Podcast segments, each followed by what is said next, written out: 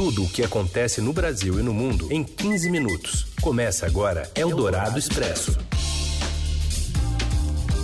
Olá, olá, seja bem-vinda, bem-vindo, Eldorado Expresso, iniciando mais uma edição novinha em folha aqui pela Rádio dos Melhores Ouvintes, você que nos ouve em 107,3, também pelos aplicativos, em podcast já já, em qualquer agregador da sua preferência. Eu sou a Carolina Ercolim e apresento para você os destaques desta terça, 3 de janeiro. O adeus ao rei, cortejo em Santos leva a multidão às ruas para a despedida de Pelé. Presidente Lula foi a Vila Belmiro prestar homenagem ao atleta. Exército ignora a promessa de Lula e proíbe acesso a documentos sigilosos de general ex-ministro da Saúde. E ainda mais ministros do governo tomam posse nesta terça com novas promessas de revogações e críticas à herança de Bolsonaro. É o Dourado Expresso. Tudo o que acontece no Brasil e no mundo em 15 minutos. As últimas homenagens ao rei do futebol, que acompanha e traz informações direto de Santos, é Ricardo Magatti. Boa tarde, Magatti. Boa tarde, Carol. Boa tarde a todos que nos ouvem. Eu estou aqui na frente do Memorial Necrópole Ecumênica, onde o rei Pelé vai ser sepultado daqui a pouco. O corpo passou em cortejo fúnebre na frente da casa da mãe dele, a Dona Celeste, e agora está fazendo o trajeto de volta. Daqui a meia hora, mais ou menos, é a previsão. Eles ele, o corpo deve chegar em cima do caminhão de bombeiros e aí vai começar um novo velório, mas mais curto, reservado apenas a 140 pessoas, são familiares e amigos próximos. E depois disso é que vai ter o sepultamento do rei Pelé. Antes disso, o presidente da República Lula também passou para as últimas homenagens nessa manhã na Vila Belmiro, né? Sim, Carol. Ele, o Lula chegou meio-dia e pouco, ele ficou 20 minutos participou da missa, né? Teve uma oração aqui. É, meio dia e pouco, não, desculpa, ele chegou é, nove e pouco, participou da missa, da celebração, deu um abraço nos familiares, no Edinho, que é filho do Pelé. E ele veio com a Janja, né, a primeira dama, o Márcio França, no início também estava. E depois ele saiu, depois de 20 minutos, não não falou com a imprensa, nem antes e nem depois. Ele só deu um depoimento à, à TV do Santos, a Santos TV, e teve um grande esquema de segurança aqui, como é de praxe, né, em caso de presença de chefe de Estado, e a presença dele aqui foi, foi bem rápida. Muito bem, esse é Ricardo Magatti, segue acompanhando e traz as informações também no portal do Estadão. Bom trabalho aí. Obrigado, até mais. Eldorado Expresso. Em posse como novo ministro dos Direitos Humanos e Cidadania, o advogado Silvio Almeida criticou a gestão anterior da pasta, disse que recebeu um ministério arrasado e que fará uma revisão de atos realizados no governo passado.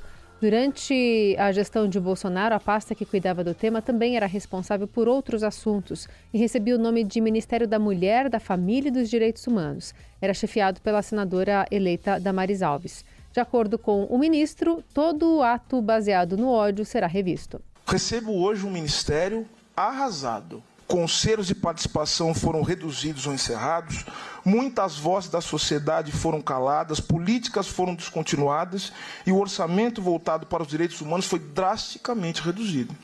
Como crueldade derradeira, a gestão que se encerra tentou extinguir, e vou dizer, tentou extinguir sem sucesso a comissão de mortos desaparecidos. Nesse sentido, eu quero que todos saibam que todo ato ilegal baseado no ódio e no preconceito será revisto por mim e pelo presidente Lula, que sempre teve um compromisso com a democracia. Ele também afirmou que a frente da pasta terá a missão de enfrentar o alto índice de homicídio de jovens pobres e negros e que conversará com o ministro da Justiça, Flávio Dino, para uma ação conjunta das pastas. Silvio Almeida disse que recriará o Conselho para a elaboração de políticas voltadas para pessoas LGBTQIA.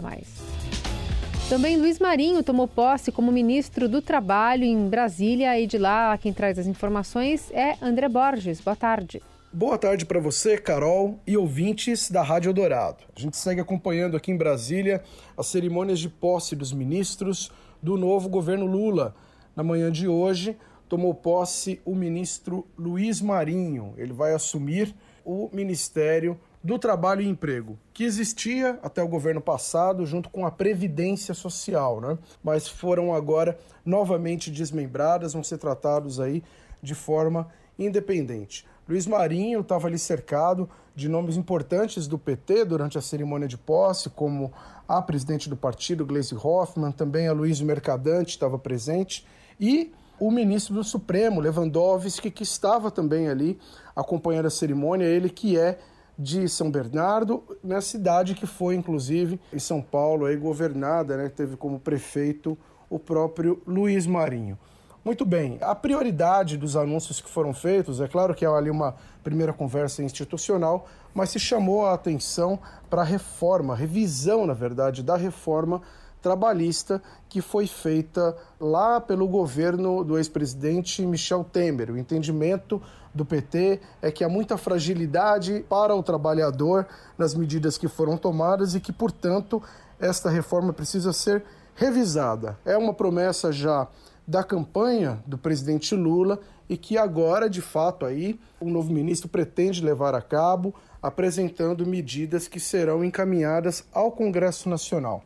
Luiz Marinho falou também sobre questões como regulamentação dos trabalhos digitais. Citou mudanças como o teletrabalho, o home office, tudo que foi trazido aí pela pandemia da Covid-19, né, que mudou diversas relações de trabalho, além de ter um foco entre a equiparação salarial de homens e mulheres. É outra pauta prioritária que deve ser aí tocada pela pasta.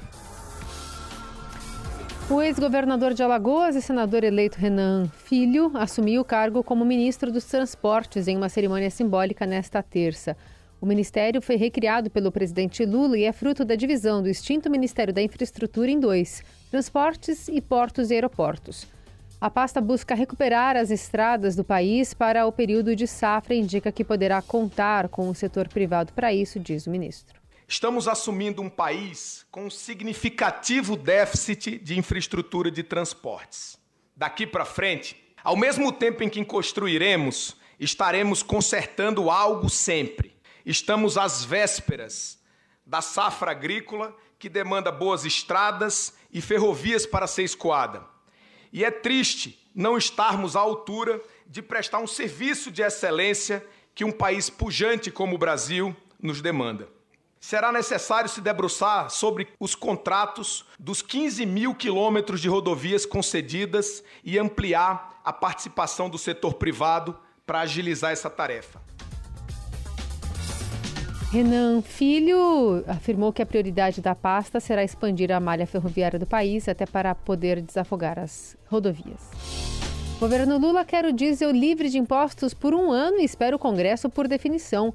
As informações com Diogo Oliveira. Oi, Carol e ouvintes da Rádio Eldorado. Eu sou Diogo de Oliveira, do Jornal do Carro e do Estradão, e hoje trago para vocês uma notícia importante sobre o preço dos combustíveis no país.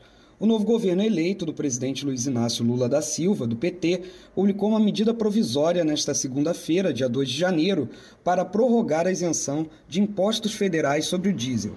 Essa MP, vale lembrar, pretende validar por mais um ano a Lei 192-22, sancionada em março do ano passado pelo ex-presidente Jair Bolsonaro.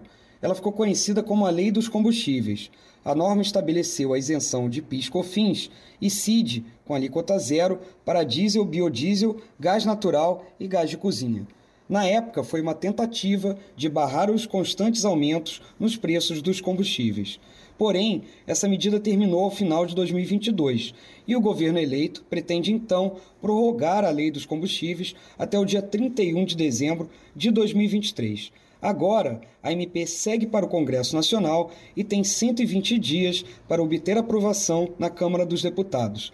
Além do diesel, biodiesel, GNV e gás de cozinha, a MP, caso aprovada, também vai zerar as alíquotas dos impostos sobre gasolina, etanol e querosene de aviação. Porém, para estes combustíveis, a medida terá validade de apenas 60 dias, ou seja, vai durar até o dia 28 de fevereiro. Você ouve Eldorado Expresso. De volta com o Eldorado Expresso as notícias que importam no meio do seu dia.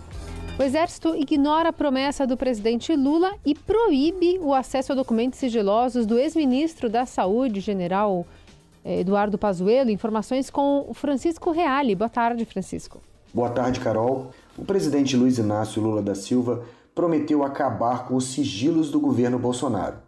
O Estadão apresentou então um pedido de acesso ao processo sigiloso e que está protegido por 100 anos e trata da apuração disciplinar contra o general ex-ministro da Saúde e deputado eleito Eduardo Pazuello. O que aconteceu? O pedido foi negado. Quem negou o recurso, agora em última instância, na data de ontem, já foi o comando do Exército, já sobre a administração do governo petista.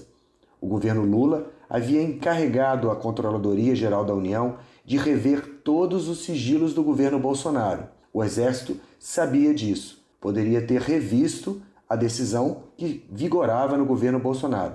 Preferiu proteger o acesso ao documento.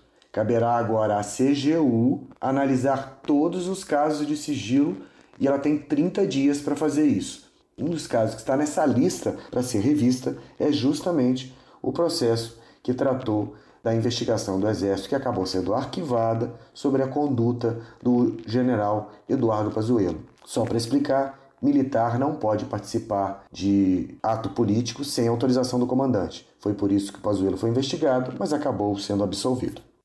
Eldorado Expresso.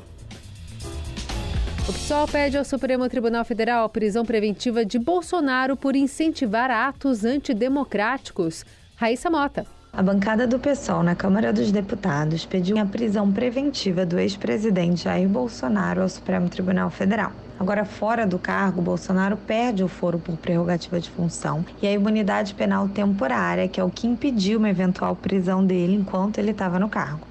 A representação tem como base as manifestações contra o resultado das eleições, que fecharam estradas e chegaram a pedir a intervenção das Forças Armadas para impedir a posse do presidente Lula. Os deputados do PSOL pedem que o Bolsonaro seja investigado no chamado inquérito dos atos antidemocráticos, que está em curso no STF, por atentar contra a democracia e o Estado de Direito. Esses parlamentares afirmam que o ex-presidente preparou, articulou e incentivou protestos antidemocráticos que escalaram para atos terroristas em Brasília no mês passado. Também acusam Bolsonaro de usar a radicalização como método de mobilização das suas bases de apoiadores. Eles citam ainda que não teve nenhuma declaração dirigida diretamente pelo presidente aos apoiadores para tentar desmobilizar esses atos antidemocráticos. Além da prisão, os deputados pedem a quebra de sigilo telefônico e de mensagem do ex-presidente e o cumprimento de mandados de busca e apreensão de provas. O pedido é assinado pela bancada do PSOL em exercício na Câmara e pelos deputados recém-eleitos pelo partido. O presidente nacional da legenda, Juliano Medeiros, também subscreve a representação.